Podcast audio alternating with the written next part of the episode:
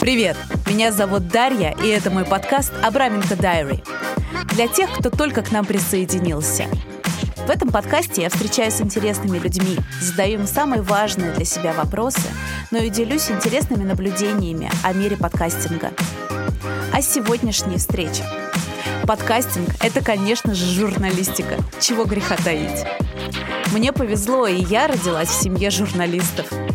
Да-да, я очень хорошо помню общежитие, где жили мои молодые родители и я. Помню вечеринки, большие собрания студентов МГУ, ставшие после семьями. Все это происходило у нас на кухне. Помню, как мама и папа переживали все события, происходящие в нашей стране, так, будто бы это бедствие семейного масштаба. Нордост, подводную лодку Курск, взрывы в метро – в общем, к этой профессии я отношусь с большой нежностью, ибо знаю, что за всем этим стоят прежде всего люди, такие же, как я и вы. Люди, которым не все равно. Сегодня в нашей студии человек, которого я знаю практически с самого детства. Да, это все те же сложные хитросплетения судеб. Она работала на Донецком телерадиовещании. Заработала свою главную премию – «Телетриумф», аналог российской премии ТЭФИ. Приехала в Москву и стала строить свою карьеру с нуля. Итак, в нашей студии сегодня свободный журналист Леся Орлова. Леся, привет. Даша Абраменко, привет. Лесь, мой самый первый вопрос. Как давно ты занимаешься журналистикой? Очень давно. А, сейчас мне 45 лет. Начала я в 18 лет, э, что называется, с трудовой книжкой официально. А э, первые гонорары я получала с 13 лет. Ничего себе, а как так получилось? Как ты к этому пришла в 13 лет? Я думаю, что я не могла не прийти, потому что, во-первых, и в главных, э, у меня такой семейный анам анамнез. Ну, как и у тебя. у меня э, был потрясающий папа, который был журналистом очень известным и очень успешным. Угу. И у меня есть старший брат, мой гуру э, в этой профессии, за которым я всегда э, тянулась. Мои эти самые первые гонорары – это некоторым образом блат. Папы уже давно не было в живых, но его коллеги, близкие наши друзья – которые работали с ним в одной газете, они э, были живы и очень нас поддерживали. И сначала они вот дали путевку в жизнь моему брату, дав ему возможность с очень юных лет публиковаться. А дальше, когда я пошла по его стопам, соответственно, они такую возможность предоставили мне. И это была прекрасная в таком юном возрасте школа. Первые уроки, соответственно, редактуры, организации текста, выявление темы в этом тексте, нахождение собственного стиля. А, вот это все вот, да, тогда получилось. А официально я начала работать вот именно вот с трудовой книжкой, как большая, 18 лет, и я сразу попала на телек. Это было прекрасное совершенно время, это 94 год. В каждом городе, каждой провинции появлялось свое кабельное телевидение это было настолько популярно, что, в общем-то, центральные каналы в тот период люди просто переставали смотреть. То есть это был такой mm-hmm. взлет местного телевидения. Ух. А где ты жила? В Донецке. Э, я тогда mm-hmm. жила в Донецке, и у нас э, друг за другом открылось на тот момент две конкурирующие студии, которые впоследствии слились, стали одним телеканалом. Возможно, ты о нем даже слышала, потому что сейчас это очень большой украинский телеканал, который называется ТРК Украина. Этот монстр, так сказать, национального масштаба, он из э, такой небольшой региональной э, коммерческой студии э, городской. Mm-hmm. И э, мне очень повезло. То есть сегодня, если бы я такое объявление увидела, я бы подумала, что это Гербалайф какой-нибудь. А мне 18 лет очень хотелось работать деньги зарабатывать, вот банально. Угу. И э, при этом я училась. Э, я была пионером э, Донецкого филфака, я была первым человеком в истории нашего вуза, которому официально разрешили не покидать, так сказать, э, дневного отделения, а разрешили свободное посещение. Подожди, правильно я понимаю? То есть ты училась в институте, и в это же время ты уже работала на телеканале? Да, я училась на филфаке. Жили мы плохо в смысле финансов в первую очередь. Вот, ну тогда все плохо жили, в общем, в 94 ну, году. Да. Вот, и я в какой-то момент поняла, потому что мама моя выбивалась из силы, работала очень много, я в какой-то момент поняла, что если я хочу, чтобы у меня была не одна юбка на зиму и на лето, а все таки еще, может быть, хотя бы пара джинсов, то, наверное, мне надо бы что-нибудь с этим сделать самой. Ничего себе. Так, и э, сколько лет ты проработала на телевидении? Да, в общем, наверное, прекратила я именно регулярную, так сказать, э, занятость, связанную с производством телепродукта, наверное, в 2010-2011 году. Потому что даже когда я переехала уже в Москву, а в Москву я переехала только исключительно потому, что вышла замуж, э, я продолжала отсюда в первые вот годы э, своего брака летать регулярно с периодичностью примерно раз в две недели для того, чтобы записывать телепрограммы. А здесь, в Москве, я специализацию поменяла и э, ушла целиком и полностью в райтерство. Последней моей официальной работой, как я уже говорила, было главредство в э, интернет-портале холдинга «7 дней», э, которая благополучно э, достаточно быстро прекратилась, и я полностью ушла во фриланс, и теперь пишу, а в телевизоре не появлялась больше. А расскажи, пожалуйста, что это были за передачи на телевидении? Какой формат был? Очень разный, потому что, как всякий телевизионщик, я за, в общем-то, ну, длительный, так скажем, карьерный путь, я прошла все стандартные вехи если ты с улицы пришел еще и в нежном достаточно возрасте, ты начинаешь с новостей обычно. Угу. Ты становишься таким маленьким смешным корреспондентом, э, которого отправляют на съемки сюжетов самых разных. То есть никакой специализации тебе, в общем, обычно не дают. А, сегодня ты снимаешь э, аварию на шахте, завтра ты снимаешь э, открытие памятника кому-нибудь, послезавтра ты бегаешь по улице и берешь у людей комментарии, в народ ходишь. А, вот, вот Почему это, это самое худшее? Лучше всего представить себе зиму в этот момент. Холодно, отвратительно. Ты с утра еле добрел до своей телекомпании. Сидишь там, ну, не знаю, монтируешь что-нибудь придумываешь темы сюжетов. И тут вдруг твоей какой-нибудь начальнице приходит в голову на планерке, что давненько у нас не было опросов э, в выпуске новостей. В телекомпании в этот момент тепло, обеденное время приближается, все курят, все собираются идти сидеть в столовке, там, э, пить пиво и веселиться а ты чем-нибудь проштрафилась или просто не успела отползти. Явочным приказным порядком говорят, так, ну кто, кто, кто, кто у нас посвободнее сегодня, кто пойдет сегодня на улицу? Так, Орлова, давай-ка ты. Второй такой бедолага – это телевизионный оператор, какой-нибудь тоже несчастный человек. Они там все уже заперлись и все выпили, уже там выкурили, жуют жвачку и э, пинают что-нибудь чем-нибудь. Вот. А вот ему не повезло, не знаю, в коридоре встретился или тоже проштрафился, его наказали. Его, значит, вы с ним идете на улицу, где очень холодно и неприятно. А, у него камера, у тебя микрофон. Вы особенно далеко даже не идете для этого, потому что, например, ваша телекомпания расположена там в самом центре города, это проходной участок, по нему все время кто не бегает. И вот вы там торчите. А вы там торчите, ну не знаю, час. Подбегаешь к просто проходящим мимо тебя людям, и, лучаясь там улыбкой в 32 зуба, э, такой заход там, здравствуйте, там телекомпания такая-то, э, будьте добры, не могли бы вы ответить на пару вопросов? И люди себя ведут при этом очень по-разному. То есть тебя могут послать напрямую. Э, или кому-нибудь в этот момент кажется, что он приобрел колоссальное чувство значимости собственной, и поэтому он, э, делая морду кирпичом, просто проходит мимо тебя, чувствуешь себя отвратительно в процессе. Вот это вот все ты должен вытерпеть зачем-то для мифического из пальца высосанного какого-то среза какого-то общественного мнения. А, вот она цель, общественное мнение. Ну, это был популярный очень жанр, когда подходили на улице, действительно задавали вопросы. Я маленькая, допустим, любила такое смотреть. Э, так в том-то и дело, его популярность это какая-то загадка, его никто не любил смотреть. То есть для чего это было нужно, совершенно непонятно. То есть это э, предельно дискомфортно, во-первых, для человека, который это делает в качестве репортера. Во-вторых, для человека, которому предстоит это монтировать, потому что вот хуже нет. Э, это самое, как тогда это называлось, экспликация, когда ты, журналист, должен это все отсматривать два часа, э, записывать минутки, секунды, доли секунд.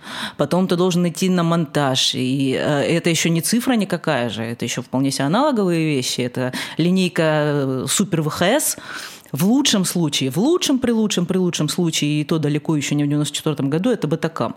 Но э, в любом случае, то есть несчастный человек, который называется видеоинженером красиво в компании, да, вот он э, до бесконечности клеит этих странных людей, какие-то обрезки их фраз для того, чтобы из этого в результате там, ну, условно говоря, минутный сюжет получился ни о чем, ни зачем, ни почему, просто так.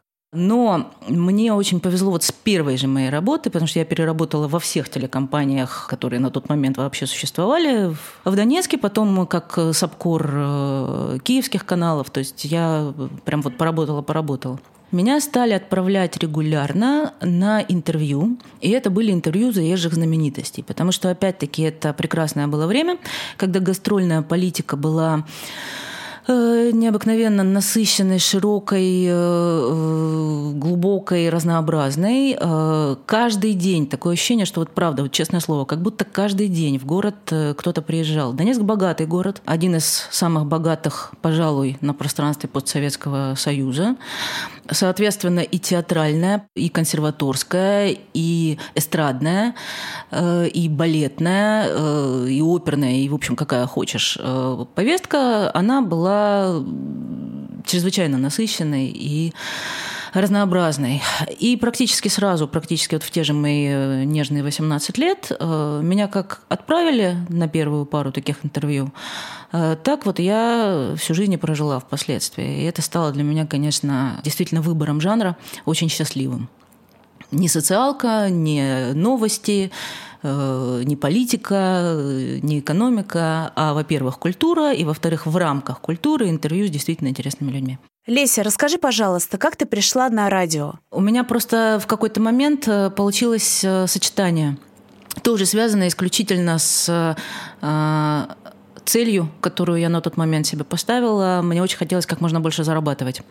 И, соответственно, я одновременно работала в трех местах каждый день а, днем на телеке угу. с минимальным присутствием в газете хорошей. И мне все казалось, что я должна еще, еще что-нибудь. У тебя хватало времени на это все? Я тогда надрывалась очень сильно и э, не вернула нормального состояния э, физиологического в первую очередь до сих пор. Никому не рекомендую, потому что я стала по ночам работать на радио. Угу. Я работала на двух. Э, начала я с франшизы, было такое популярное радио 101, которое, соответственно, э, филиал которого открылся, соответственно, у нас в городе. Э, там я работала ночью. Так и называлось радио, извини, пожалуйста, 101? Радио 101, да. Вот люди старшего ага. поколения, они это название хорошо помнят. Это было московское радио. Там были ночные эфиры с 23 до 4 утра.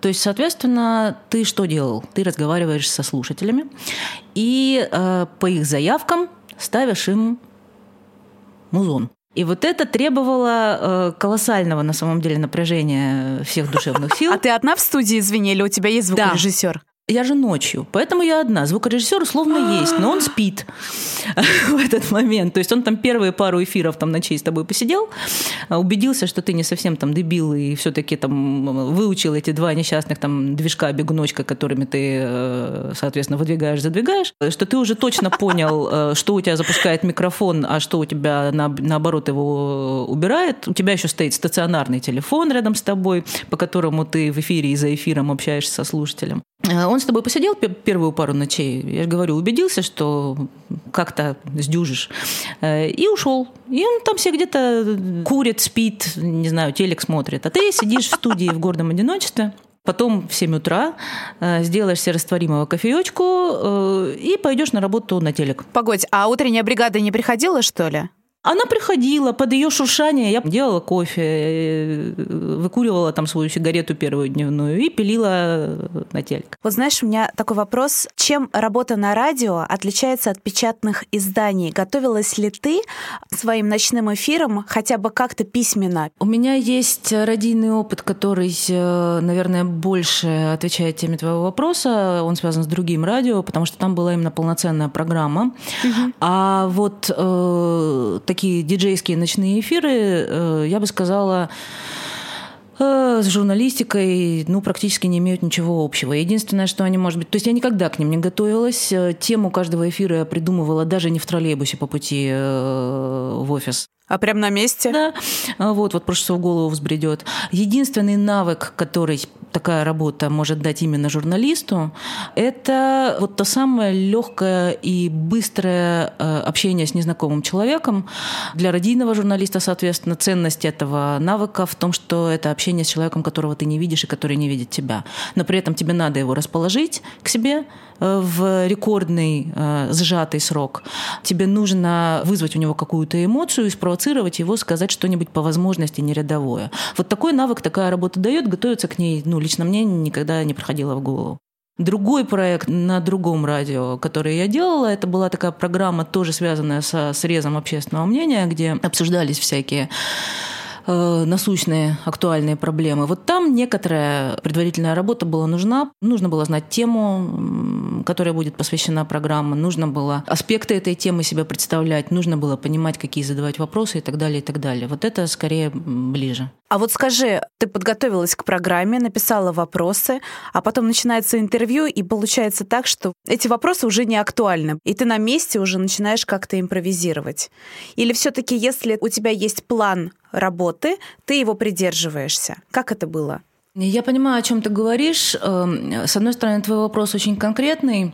С другой стороны, мой опыт э, и радийная, и в первую очередь телевизионная работа делает твой вопрос абстрактным. Э, я объясню почему. Интервью, интервью рознь. Какие возможные форматы интервью э, мы знаем?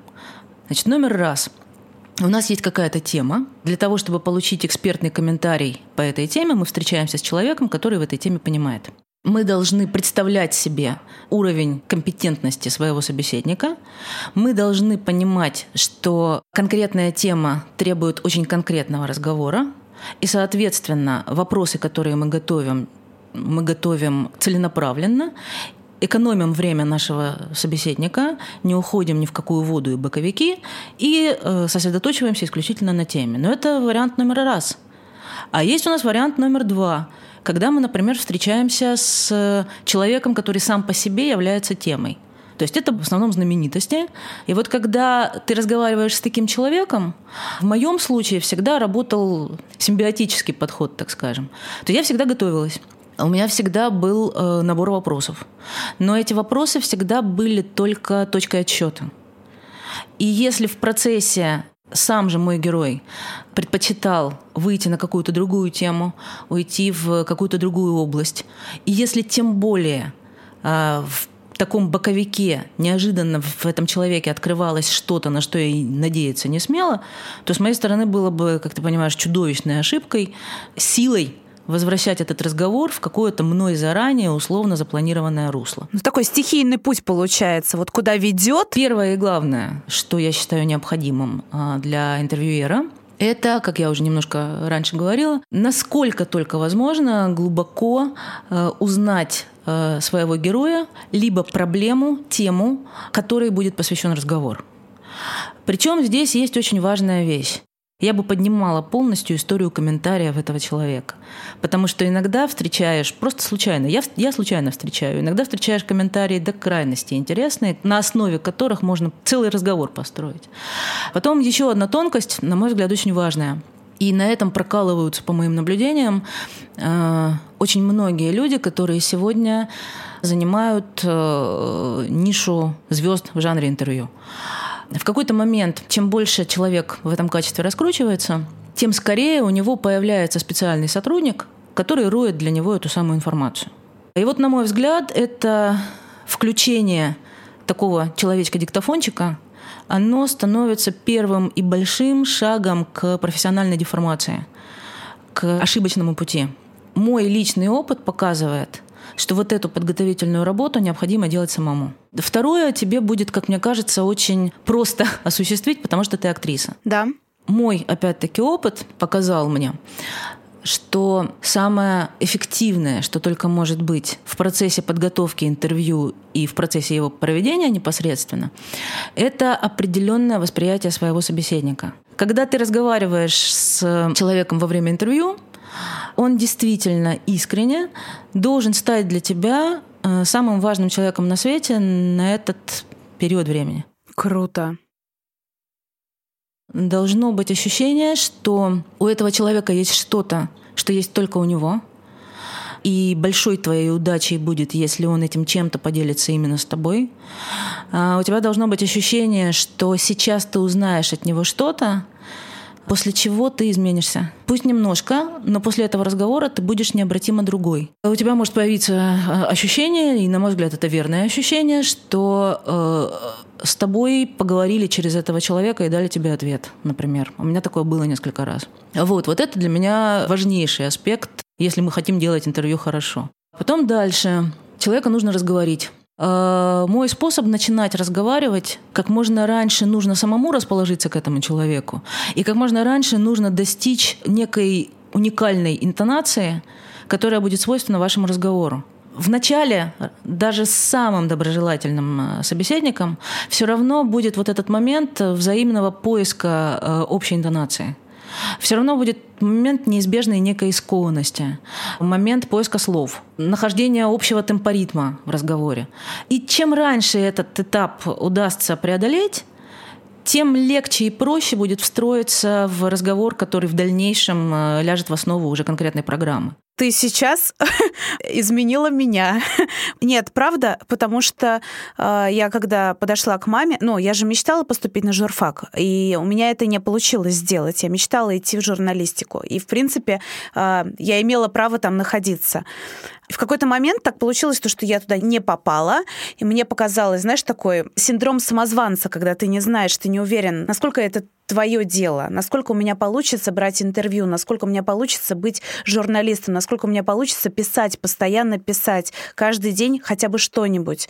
Но я очень люблю людей, и я действительно очень заинтересована в каждом человеке, потому что я уверена на сто процентов, что в каждом человеке есть что-то интересное, и каждая история, она уникальна, и я хочу это знать, я хочу этому научиться. Получается, что, слава богу, я все таки нашла свое место. Может быть, ненадолго, да, а конечно, может быть... и я э, скажу тебе, например, что, ну, что, во-первых, все лучшие журналисты, которых я встречала в своей жизни, ну, не все, э, все все будут неправдой, многие журналисты, которых я встречала в своей жизни, заканчивали совершенно непрофильные учебные заведения. Давай подытожим. Значит, главное качество журналиста — это умение... Скажи, чтобы это было несколько слов. Вот какая-то цитата должна быть. По-настоящему интересоваться темой и человеком и уметь показать, открыть этого человека и эту тему другим. Э, здесь нельзя в гордыню удариться. Опять-таки, всякие знаменитые люди, которые э, знамениты как интервьюеры, они, на мой взгляд, делают огромную ошибку они в какой-то момент, ну вот именно ударяются в гордыню. То есть они начинают казаться себе таким, знаешь, огромным ухом человечества, и одновременно э, ретранслятором человечества. Они от имени всех слушают, от имени всех задают вопросы, и потом свое собственное видение и впечатление передают, транслируют другим людям. Вот это, на мой взгляд, колоссальная ошибка. Так нельзя. Если ты идешь э, разговаривать с человеком, ощущая себя диктофоном, то это опять-таки огромная ошибка. Лесь, ответь мне, пожалуйста, на вопрос профессиональной этики. Можно ли материться в эфире? Очень сильно изменились правила в обществе. Я скажу тебе честно, мне не нравятся эти перемены. В своих отношениях с матом я прошла э, несколько этапов, среди которых был, естественно, этап, когда я им разговаривала. Потом э, за этим последовал очень трудный, практически мучительный этап, когда я стала его выводить из своего лексикона и в этом преуспела.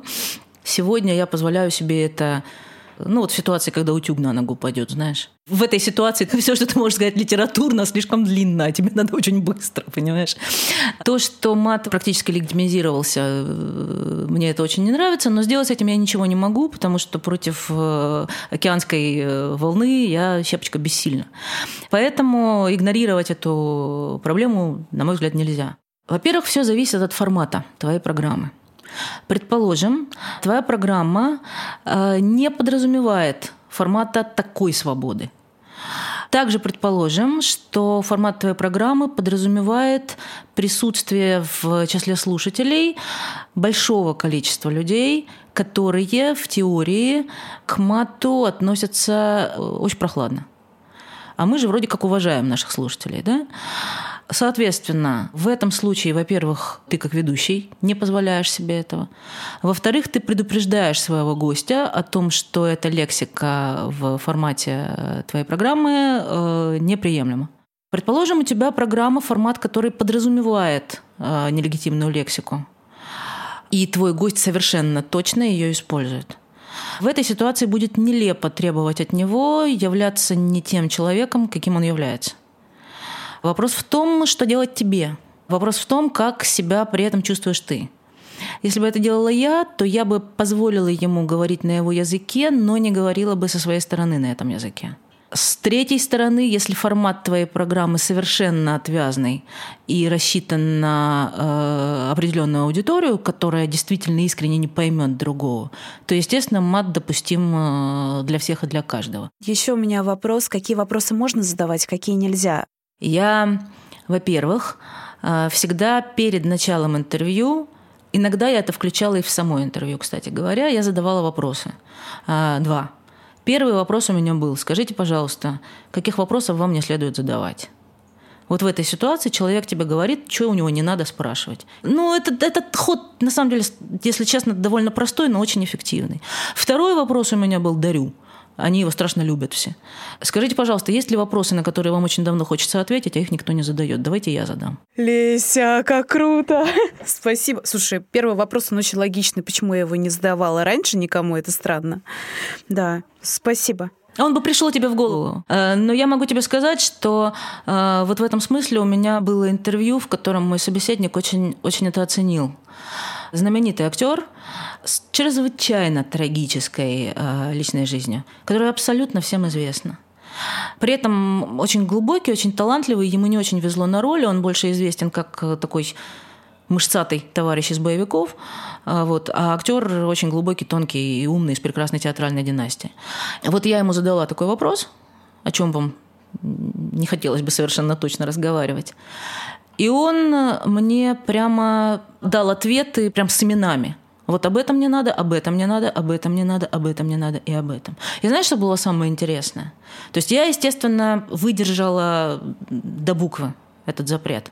Он в результате, не называя имен и не упоминая конкретных событий, с такой откровенностью поговорил со мной, что, в общем-то, все, кто что-нибудь хотел узнать, все равно все узнали. Но это было его доброй волей и при полном соблюдении э, совместных договоренностей. Давай поговорим про монтаж. Насколько сильно влияет монтаж на любую запись, на любой разговор, на любое интервью? Можно ли менять местами вопросы? А, можно ли менять, резать чьи-то ответы? Как на это, к этому относятся гости? Смотри, на самом деле это не такой простой вопрос, и ответить на него просто э, не получится. Потому что, ну, во-первых, чисто технически э, я считаю, что монтаж необходим. Количество огрехов, воды очень велико. Время программы так или иначе ограничено. Соответственно, как минимум на уровне воды и огрехов резать надо. Дальше. Разговор-то он идет как идет. А вот потом, когда ты его отслушиваешь, отсматриваешь, то в какой-то момент ты вычисляешь некоторую важную для тебя логическую линию этого разговора. То есть у тебя вопрос, о чем это все, он у тебя появляется не до, а после. Он становится как бы резюме. Ах, вот о чем мы говорили, в общем-то. И тогда для того, чтобы вот этот ответ разверстать на всю программу, тебе придется определенным образом ее редактировать и монтировать для того, чтобы, да, совершенно верно, логически выстроить, чтобы эта линия стала теперь э, наглядной не только для тебя, но и для слушателя, у которого этого опыта долгого обаятельного общения не было. Соответственно, с этой точки зрения, да, конечно, опять-таки монтаж нужен. Есть важное уточнение, которое в твоем вопросе напрашивается. Что делать, как не допустить, чтобы при монтаже э, изменился смысл высказывания твоего собеседника? Все на твоей совести. Потому что, да, конечно, мы знаем, и э, как профессионалы, и как работники, и как зрители, и мы много раз видели, как по-настоящему глубоко страдают люди, которые становятся жертвами подобных журналистских происков, как действительно, переклеив два слова и поменяв их местами, можно полностью изменить смысл высказывания и, ну, в общем-то, уничтожить человека. Мой самый крайний вопрос для тебя. Твое отношение к подкастингу, как ты думаешь, почему он стал так популярен? И твое мнение, почему сейчас молодежь стала слушать подкасты? И слушаешь ли вообще подкасты ты, кстати? Это тот вопрос, на который я тебе ответить как раз не могу. Дело в том, что я не поклонник конкретного формата. Э, я сама не аудиал, я не очень люблю э, даже аудиокниги и э, система подкастов — это не близкий мне жанр. Я вообще даже видео разлюбила, я читать люблю. Мне буквами проще всего. Почему это стало так популярно? Чисто технически понятно, потому что это твое личное радио, которое ты строишь под себя. То есть ты ходишь, э, ведешь машину, моешь посуду, все что угодно делаешь, и при этом там ты слушаешь то, что тебе интересно. Для меня это достаточно спорно, потому что, на мой взгляд, в результате ты отвлекаешься от обоих дел и от ведения машины, и от слушания глубокого. Вот мне надо буковками, я проскролила, получила то, что мне надо, и, и результат. Но ты совершенно права, то есть тотальная популярность этого формата, она, конечно, показывает, что было бы очень глупо его не использовать, э, и поэтому я считаю, что ты совершенно права.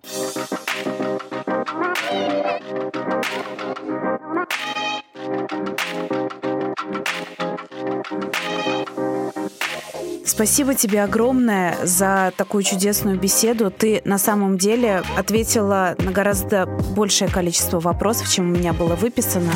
И я даже не шла по списку, и за это тебе огромное спасибо. Пока-пока, Леся. До встречи. Пока-пока, Даша. До встречи. Пока.